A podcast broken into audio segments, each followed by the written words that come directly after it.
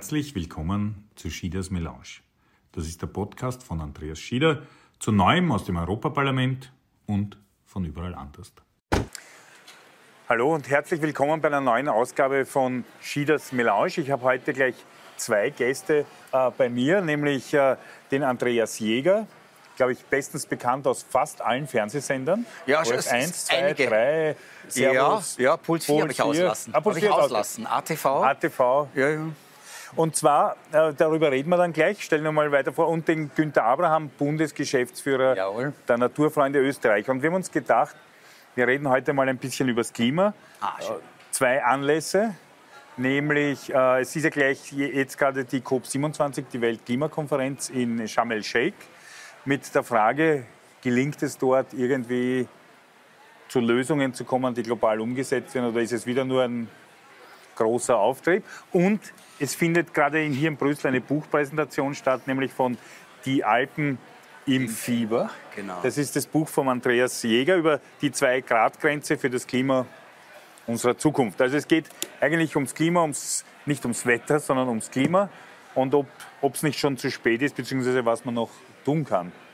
Vielleicht fangen wir eh mal äh, an mit dir. Du bist ausgebildeter Meteorologe. Ja. Ja. Dann erst Fernsehmoderator geworden? ja, ich bin irgendwie zum ORF geholt worden, um den damals den Karl Michael Wilkredi zu unterstützen. Aha. Ja, ja, fachlich. Und dann habe ich im Hintergrund nicht mehr für den wissen, das das war der gemacht. mit den Mit den, Pullovern. mit, mit, den, mit den Pullovern. Genau. Genau. Kennt man ja gar nicht mehr, gell? war das ein super Tipp gewesen. Und du bist aber inzwischen unter die Autoren gegangen und eigentlich fast äh, äh, quasi unter die Klimaaktivisten. Ne? Ein bisschen, ein bisschen schon. Es ist äh, ein Thema, das man eigentlich seit, äh, ich, ich mache seit über 20 Jahren Klimavorträge, aber jetzt hypt es gerade total. Also, und zwar völlig zu Recht. Und es ist ein wichtiges, sehr, sehr wichtiges Thema. Und um es gleich zu sagen, je mehr man recherchiert und tut, umso erschreckender ist es ein bisschen. Und äh, der Günther ist der Bundesgeschäftsführer der Naturfreunde. Die Naturfreunde sind äh, äh, der, der zweitgrößte alpine Verein Österreichs, äh, der größte äh, naturfreundliche Verein. Also das, der Name sagt ja schon, Ja. es geht nicht nur um Bergsport, sondern auch um Naturschutz und um in Wahrheit auch die Fragen äh, Klimawandel, Klimaschutz, äh, wie entwickelt sich unsere Gesellschaft. Naturfreunde haben 160.000 Mitglieder. Ja. Also wir haben 160.000 Mitglieder und wie du schon sagst, also wir sind im Portfolio ein bisschen breiter definiert. Es geht über das Bergsteigen, Bergwandern hinaus. Wir sind auch unter den Green 10 äh, in Europa, also als Naturschutzorganisation. Und wir engagieren uns auch, also in den einzelnen Ortsgruppen und äh, natürlich auch als Bundesorganisation, als Landesorganisationen und äh, bemühen uns, äh, diesen Einklang zwischen Naturnutzung und Umweltschutz äh, voranzutreiben. Und jetzt heißt es die Alpen im Fieber. Das klingt ja nach Kranksein. Ne? Ja, es ist nicht, Wie es- geht's den Alpen? Den, den Alpen geht sehr gut. Also im Sinne von, den Alpen ist ja das alles egal. Die haben ja schon einiges Ja. erlebt in den vergangenen, vor allem 2,6 Milliarden, Millionen Jahren mit diesen ganzen Eis- und Warmzeiten. Die kennen schon einiges. Ähm, aber jetzt äh, machen sie sich auf in neue Ufer. Also das, was wir jetzt gerade erleben, das haben wir schon gehabt einmal. Aber wenn wir jetzt ans Ende des Jahrhunderts denken und an die Erwärmung, die wir vielleicht haben, wenn wir nicht aufpassen, das haben die Alpen noch nie erlebt. Also so warm war es noch nie. Das ist das, was man verstehen muss. Also wir brechen auf in neue Zeiten. Aber das heißt, äh, das Klima, Veränderungen hat es immer gegeben. Ja. Aber den Klimawandel, so wie er jetzt ist, der ist definitiv menschgemacht. Das sowieso. Also er ist zu 100% menschgemacht, er ist in einer unglaublichen Geschwindigkeit und vor allem geht es in einen Temperaturbereich, den wir noch nie hatten. Man muss sich vorstellen, es gab immer Kaltzeiten, Warmzeiten, Kaltzeiten, Warmzeiten. Jetzt sind wir wieder da. Ja?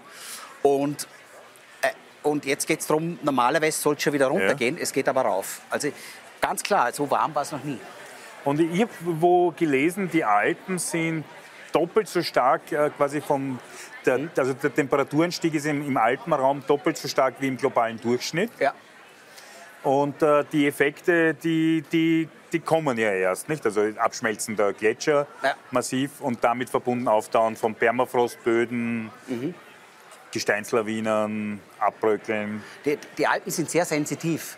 Also ist, man muss sich vorstellen, dass Deutschland hat einen Klimawandel bis jetzt von 1,4 Grad. Wir haben 1,9 Grad schon in Österreich. Das hängt mit den Bergen und dem Schnee zusammen, weil der Schnee ist wahnsinnig empfindlich und der Schnee, wenn er da ist, reflektiert er sehr effektiv das Sonnenlicht und kühlt. Und da jetzt aber durch den Klimawandel wir das viel stärker spüren, weil, weil ja da mhm. in den Niederungen bei den Deutschen war sowieso immer wenig Schnee. Aber jetzt ist plötzlich weniger Schnee in den Alpen als früher und dadurch erwärmen sie sich auch überproportional. Und deswegen sind die ganzen Effekte auch überproportional. Also was jetzt gerade im, im Oktober abgespielt hat, so einen Oktober hat es noch nie gegeben. Also, und gerade auf den Bergen, vier Grad wärmer, zum ersten Mal, wenn ich das so sagen darf, am Sonnenblick, eine Mitteltemperatur im Oktober mit 0, im positiven Bereich, hat es seit Seit 18, schlagen mich tot, 1884 wird am Sonnenblick Temperatur gemessen. Das ist sehr, sehr lange. Wir waren die Ersten, die das in dieser Höhe gemacht haben in Österreich, vor den Schweizern. aber, aber äh, seit, zum ersten Mal... Da lachst du, weil du Vorarlberger bist. ja, das freut mich. Nein, aber zum ersten Mal messen wir Plusgrade, also sind wir im positiven Bereich im, auf dem Sonnenblick auf 3100 Meter Höhe im Oktober. Das ist ganz, ganz neu. Also der Klimawandel ist da. Ich glaube, die, die, Naturfreunde haben ja quasi nicht so wissenschaftlich, aber auch die, dieselben Erfahrungen, oder? Nachdem quasi ja dauernd irgendwo Naturfreunde auf den Bergen unterwegs sind und die Naturfreunde ja, ja auch Wege erhalten müssen. Absolut. Also wir, wir äh, leben ja in diesem Raum und mir, mir gefällt der Begriff von Andreas sehr gut, sensitiv. Äh, neben diesem kalten äh, Gestein ist es eigentlich ein lebender Organismus, dieser ganze Alpenraum. Und äh, wenn wir Leute dazu motivieren, und das tun wir natürlich, und wir wollen auch, dass sie das tun, in die Alpen zu gehen, in die Berge zu gehen, den Erholungsraum zu nützen, dann wollen wir natürlich auch, dass sie ein gewisses Verständnis entwickeln und sich in diesen Lebensraum eingliedern. Und äh, dazu ist ein bestimmtes Wissen notwendig, dazu ist auch Respekt notwendig. Deswegen gibt es bei den Naturfreunden dieses Projekt Respect Nature. Das heißt, äh, habe Respekt vor der Natur, lerne sie kennen und damit dann eine gute Koexistenzgrundlage zu bilden. Aber wie du ja sagst, die Alpen sind, sind Heimat für, ja. für uns alle. Mhm. Äh, aber nicht nur für uns, sondern es ist ja auch ein, ein riesiges Biotop an, an, Vielfalt von, in der Pflanzen- und Tierwelt, die, die sich massiv verändert jetzt auch mit dem ja. Klimawandel. Äh, es ist auch eines der wichtigsten Wasserreservoire für Europa. Ja, mit Abstand. Wie, wie sind da die, die Folgen? Die Folgen haben wir im Sommer gesehen. Also die Alpen sind der Wasserturm Europas. Wenn im Winter nicht entsprechend Schnee angelegt wird, kann der im Sommer nicht schmelzen und dann ist der Po trocken. Also wir haben es heuer eh gesehen. Ja. Die Alpen, die Donau, der Rhein und der Po leben von den Alpen. Das, und das sind drei der ganz wichtigen Flüsse, die wir in Mittel- und Westeuropa haben. Aber das heißt, der Alpenraum, den definiert man ja ein bisschen größer sogar, nicht? Äh, das, das, heißt, es geht dann eh bis Wien, Mailand, Lyon. Ja, ja. ja. Also da leben 70 Millionen Menschen. Mhm. Geschätzt jetzt einmal? Könnte sein, das weiß ich ja, nicht so genau, aber... Ja. Jetzt, wir behaupten es jetzt mal, aber ich, ja. ich ungefähr, glaube ich, kommt, müsste es hinkommen. Ja. Äh, das heißt, es ist eigentlich ein riesiger Lebensraum, der massiv unter Druck ist. Stärker als der Rest und der Rest ist eigentlich auch schon zu stark unter Druck. Und es ist auch, äh, habe ich mir auch rausgesucht, es ist die Tourismusdestination, eine der Top-Tourismusdestinationen in Europa. Ja.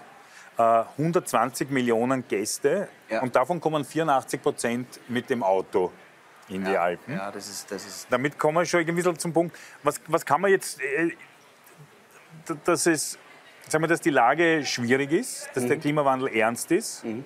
unumkehrbar. Mhm. Das, glaube ich, liegt jetzt einmal als Befund am Tisch. Aber die, die Frage ist ja, wie gehen wir damit um?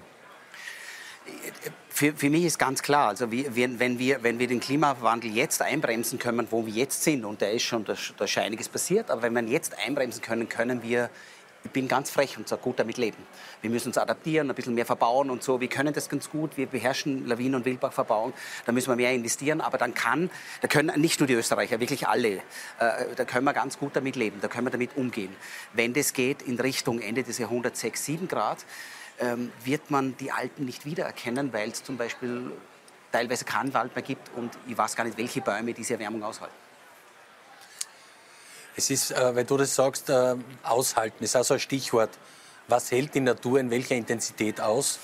Wir haben das gemerkt, jetzt auch im Rahmen der Pandemie äh, hat es ja eine Überbevölkerung auch in den Bergen gegeben. Man denke nur an das Skitourengehen.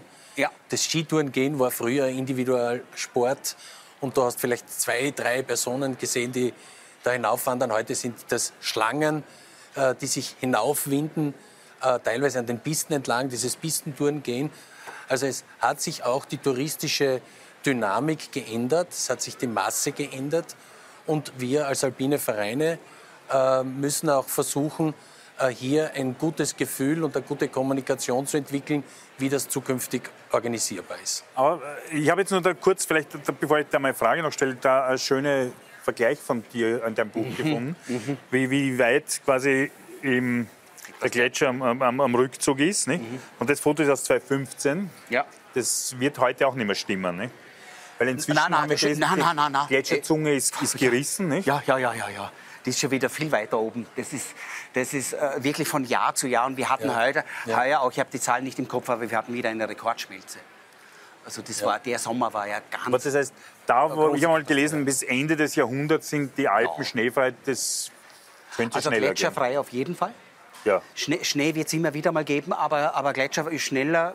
Es ist ein träges. System, mhm. aber es kann auch schneller gehen. Ja? Also, ja. also bis 2050 werden wir nur noch Reste haben. Und der Punkt ist, das muss man auch klar sein, der, das, alles, was wir jetzt gegen den Klimawandel machen, wirkt sich erst nach 2040, 2050 aus. Bis dahin fährt der Zug. Das heißt, an dem können wir auch nichts mehr ändern.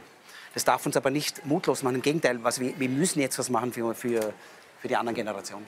Aber was machen? Was schlagen die Naturfreunde vor? Naja, die Naturfreunde äh, schlagen natürlich vor, dass man, wie es dem Menschen eigentlich immer vorgeschrieben ist, dass er sich anpasst, an die neuen Situationen anpasst. Man kann das offensichtlich die Entwicklung nicht aufhalten, aber Anpassung bedeutet auch immer Wissen. Also es gibt äh, bei den alpinen Vereinen wirklich gute Akademieangebote, wo man sich informieren kann. Äh, es ist natürlich, wir haben die Berichte von den Bergführern, dass auf den Gletschern die Spalten immer massiver werden, dass es immer gefährlicher wird, Gletscher zu überqueren. Äh, das heißt, es ist der Permafrostboden teilweise dabei aufzutauen. Dadurch wird die Grundlage von Hütten eigentlich im wahrsten Sinne des Wortes unterschwemmt. Es gibt Wege, die man absperren muss, weil plötzlich loses Gestein herunterprallt. Also man muss äh, mit Umsicht und auch mit Eigenverantwortung sich in den Bergen bewegen. Und das ist einer unserer Hauptmarschrichtungen. Mhm. Äh, Kompetenz vermitteln und mit dieser Eigenkompetenz sich besser den Gegebenheiten anpassen. Aber in den Bergen unterwegs sein, ist ja auch wichtig, dass man ein bisschen versteht, dass da gerade eine große Veränderung im Gange ist und dass es auch heißt, dass wir in unserem menschlichen Leben quasi Veränderungen akzeptieren müssen. Nämlich nicht nur, dass es heißer wird, ja. sondern dass man auch akzeptieren muss, dass wir die Art, wie wir, wie wir, ja. wie wir Energie gewinnen, wie wir produzieren, wie wir, wie wir leben, äh, welche Art von Tourismus wir, wir zulassen, auch natürlich ein Stück weit hinterfragt. Also Stichwort Green Deal, Klimapolitik und, ja. und, und und, und dergleichen. Habt ihr das Gefühl jetzt, jetzt einmal quasi weg von den, von den Alpen, so in den globalen Maßstab, dass es in der, in der Welt, in der Politik schon ausreichend angekommen ist, das Thema? Äh, lustigerweise vor einem Jahr, vor diesem Krieg, hätte ich gesagt, die, die, weil ich sehr viel äh, bei Firmen unterwegs bin, mit CEOs und so, dass die Wirtschaft schon weiter ist als die Politik weil die Menschen noch nicht so weit sind. Die Politik ist immer bei den Menschen. Also so sehe ich ein bisschen. Aber das ist jetzt allein. Ich bin immer Methodologe kleiner. Aber die, habe ich Gefühl, dass die Politik ist ja eh. Die Wirtschaft hat schon gewusst, der Zug fährt in die Richtung, müssen was machen. Gewollt oder ungewollt wirst du überfahren, wenn es nicht macht. Und aber jetzt, glaube ich, rückt die Politik sehr nach. Den Eindruck hatte ich schon. Ja, ich, also, da muss ich jetzt was sagen. Gleich, nein, Politik, ja. weil, nein, ich habe das Gefühl, dass manchmal in der, in der Bevölkerung, glaube ich, ein großes Problembewusstsein ist. Also wenn man mit den Naturfreunden ja. unterwegs ist, die Geschichten, die man erfährt, sind einfach Mosaiksteine, die in Summe den Klimawandel ja, im großen Maßstab ja, Und dass man was tun muss. Und natürlich ist, ist jeder Mensch äh, widersprüchlich. Nicht? Also man will ja im, eigenen tun, also deswegen braucht es ja auch Politik und Rahmen, Gesetze und Rahmenbedingungen, die sagen, so und jetzt gemeinsam machen wir aus, mhm. wir ändern was. Und ich habe das Gefühl, wir müssen schneller werden. Also ich, ich, ganz konkret jetzt in meiner Arbeit, auch zum Beispiel im Europaparlament, ich war in einem Ausschuss Berichterstatter für ein Thema, wo es ging um, um uh, die Energieeffizienz von Gebäuden. 40 Prozent ja. der Energie wird ja auch von Gebäuden quasi verbraucht. Ja. Und da haben wir Dinge diskutiert und ich habe eigentlich über den Sommer, wie wieder die Nachrichten waren, heißester Sommer, man dachte, eigentlich müsste man noch viel radikaler sein, weil sonst kriegen wir das alles nicht mehr hinten nach. Und natürlich kommen dann am Schluss wieder die Bedenkenträger und äh, denkt man, ein gut gemachter Schritt nach vorne, auch wenn er nur ein Kompromiss ist, ist manchmal besser als quasi radikal gegen die Wand fahren. Aber, aber ich habe das Gefühl, wir, ich habe ehrlich das Gefühl, man kann, man, wir müssen mehr tun, schneller, weniger lang darüber diskutieren. Und ich glaube, dass viele Leute auch verstehen, dass äh, äh, Maßnahmen notwendig sind. Ja? Und der Appell, mach's privat, dein Kampf gegen Klimawandel, der wird nicht ausreichen, sondern es braucht schon der, der CO2-Vorgaben. Also ja. zum Beispiel massive Diskussion war Ausstieg aus, aus Verbrennungsmotoren, äh, neuen zugelassenen Verbrennungsmotoren bis 2035 ja. Äh, und, und, und solche Dinge. Aber dafür ganz ja, kurz, ja, weil ich finde immer, dass die Politiker werden immer geschumpfen, dass sagen, ja, die müssten das machen, das machen ich, ich sage es wirklich ganz ehrlich, ich merke, dass die Leute sind zu wenig da, die, dahinter. Nämlich die Menschen auf der Straße. Also wenn ich zu Hause sage, bei mir zu Hause in der Familie in Vorarlberg so ganz kurz mal gesagt, na, dann fahren wir halt ein Jahr lang Energiekrise, fahren wir halt ein Jahr lang 100 auf der Autobahn. Puh, das war, als hätte ich mit der Wiens Wespennest rein. Also es ist keiner bereit und es ist lächerlich, auf der, ein Jahr lang. Aber das wäre wohl vermutlich eine gescheite Maßnahme. Da findet es keine Mehrheit, aber das wäre eine extrem gescheite Maßnahme. Wär da, da und ich mindestens glaub, 25 Prozent mehr weniger. Und ich wüsste sehr viele Leute, die natürlich nicht gern 100 fahren, aber wenn es halt ja, vorgeschrieben ist, dann schon. Aber ich weiß nicht, ob ihr eine Mehrheit findet. Aber ich erinnere daran, im Rahmen der Feinstaubsituation hat es da und dort diese Einschränkungen gegeben. Ja. Und das war ein Schmerzaufschrei eigentlich der gesamten Autolobby. Ja. ja. Und äh, wenn man das ausgemessen hat, war das auf eine Distanz ein Unterschied von drei, vier Minuten. Ja. Aber in der subjektiven Wahrnehmung hat man sich irrsinnig eingeschränkt gefühlt. Ja. Das heißt, in dieser hyperindividualisierten Welt ist Verhaltensänderung ein ganz zentraler Punkt. Und ja. wenn ich nicht Rahmenbedingungen setze, die dieses Verhalten, das wir uns wünschen, fördert, dann wird diese Verhaltensänderung relativ schwierig sein. Ich, ich hab, das glaube ich absolut. Ja. Und ich glaube zum Beispiel, dass der fürchterliche Krieg mit der Energiekrise, die mit dem Krieg zu tun hat, aber nicht nur, man muss ja sagen, auch ohne, ohne den Krieg hätten, müssten wir die Frage nach der Energie stellen. Die hat zum Beispiel schon so eine ein große Verhaltensänderung, ja. Ja. einen, einen Impuls von außen gegeben. Ne? Dass viele Leute sagen, Moment, jetzt denke ich mal nach über Wärmedämmung, jetzt denke ich mal nach über alternative Formen, jetzt denke ich mal nach, muss ich 22 Grad haben und das Fenster offen haben. Ja. Also man, man merkt es jetzt, wenn man überall, wenn man öffentlich unterwegs ist, ja. im Kino, egal wo. Ja. Beim Tanzkurs in meinem Fall, überall ist es kühler, ah. ist ein bisschen kühl. Und im Grunde ist überhaupt kein Problem. Du stellst dich dann darauf ein und dann hast halt vielleicht einmal nicht das T-Shirt an, sondern vielleicht noch ein Jackerle dazu und, und, schon ist es eigentlich ja. genauso. Also es ist, die, die Menschen lernen gerade so viel. Man, man, muss sich vorstellen, welchen Reiz es braucht. In dem Fall ist der traurige, intensive Reiz ein Krieg aber welch hochwertigen Reiz ja. es braucht, dass es zu einer Verhaltensänderung kommt. Ja. Es muss praktisch über Bedrohung, über einen Krieg, über damit verbundene Kostensteigerungen, das ist massiv genug, dass sowas zustande kommt. Und da kann man sich vorstellen, wie schwierig es ist. Ja, ich glaube, es ist halt so eine Gruppe, wo jeder oder viele wissen, es kann nicht so weitergehen. Ja. Aber die Frage ja. ist, wie ändert man es? Da braucht es auch einen Impuls. Ja. Weil keiner ist der, der den Schritt nach vorne macht und sagt, okay. Äh, jetzt noch meine letzte Frage an die Naturfreunde, weil ihr, das habe ich jetzt leider nicht da, sonst könnte man es auch noch in die Kamera halten. Gibt ja auch einen, ihr äh, herausgebracht einen Reiseführer, ja. wenn man so will, zu Wanderungen in Österreich, wo man sehr kommod und gut auch mit der Bahn anreisen kann. Genau, ja. Also Gibt es noch oder ist er schon vergriffen? Äh, er ist das zweite Mal vergriffen. Verdammt, ich also wollte mir gerade sagen, also wenn es geschrieben wird, kann man ihn kriegen, aber... Du, du, ein Musterexemplar habe ich noch im Büro, aber wir haben die, die Auflage ist das zweite Mal vergriffen. Es war, unsere Idee war die, mit unseren 140 Hütten, die wir in Österreich haben, mhm. dass wir sagen, okay, wir zeigen euch auf einfache Art und Weise, wie ihr das mit öffentlichen Verkehrsmitteln erreicht. Mit dem Zug, mit dem Bus und dann die Tour auch dazu mhm. äh, auf die Hütte. Und wir waren selbst etwas überrascht. Wir haben das in Kooperation äh, mit der ÖBB gemacht, die natürlich äh, Partner sein muss in Österreich. Äh, und war auch eine sehr gute Kooperation. Haben das aufgelegt und, und äh, der war innerhalb von drei Wochen vergriffen. Wirklich? Der war, äh, dass so ein Bedarf und eine Nachfrage da ist, zeigt eigentlich, dass äh, der Boden aufbereitet ist, auch für eine neue Art der Mobilität.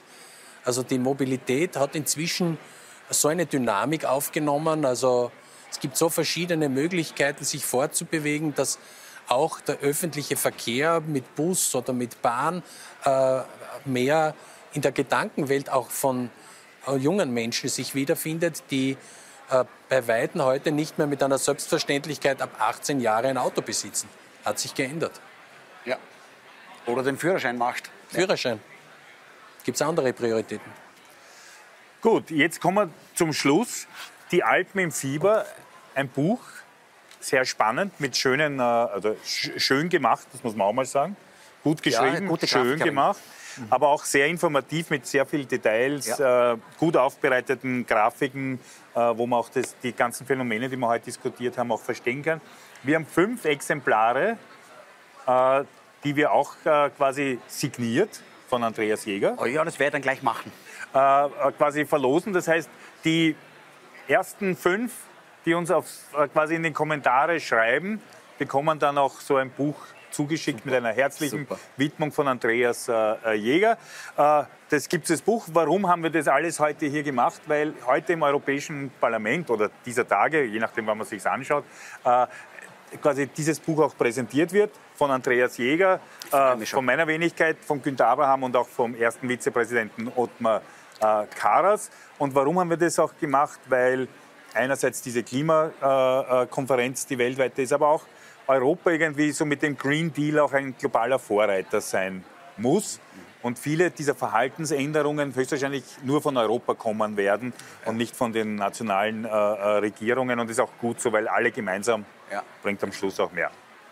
Gut, wenn es mehr interessiert, Andreas Jäger gibt es im Internet. Äh, unter www.andreasjaeger.at. Leicht zu finden. Die Naturfreunde gibt es im Internet www.naturfreunde.at. Und Mitglied werden kann man bei den Naturfreunden übrigens auch. Und jetzt ist es gerade besonders lukrativ, weil die restlichen Monate des Jahres 22 einem geschenkt werden und das quasi man nur das ganze Jahr 23 äh, zahlt. In dem Sinn. Was kostet es im Jahr? Es äh, kostet äh, eine Einzelmitgliedschaft ein bisschen über 50 Euro. Ist okay. Ist okay. Für ein ganzes Jahr und da ist das Versicherungspaket dabei. Also Andreas, du bist noch nicht Mitglied? Ja, nein, ab jetzt. Und sehr schön. Ja. Ich bin schon. Kleines Geheimnis, ich, ich, bin nämlich auch bei den Naturfreunden. Ja, ja. und in dem Sinn, danke euch fürs Zuschauen, danke euch fürs Kommen. Danke. Bis zum nächsten Mal. Hoffentlich hat dir diese Ausgabe von Schieders Melange gefallen. Du kannst mir gerne auf Facebook, Instagram, YouTube, Twitter und TikTok folgen. Bis zum nächsten Mal. Servus und Baba.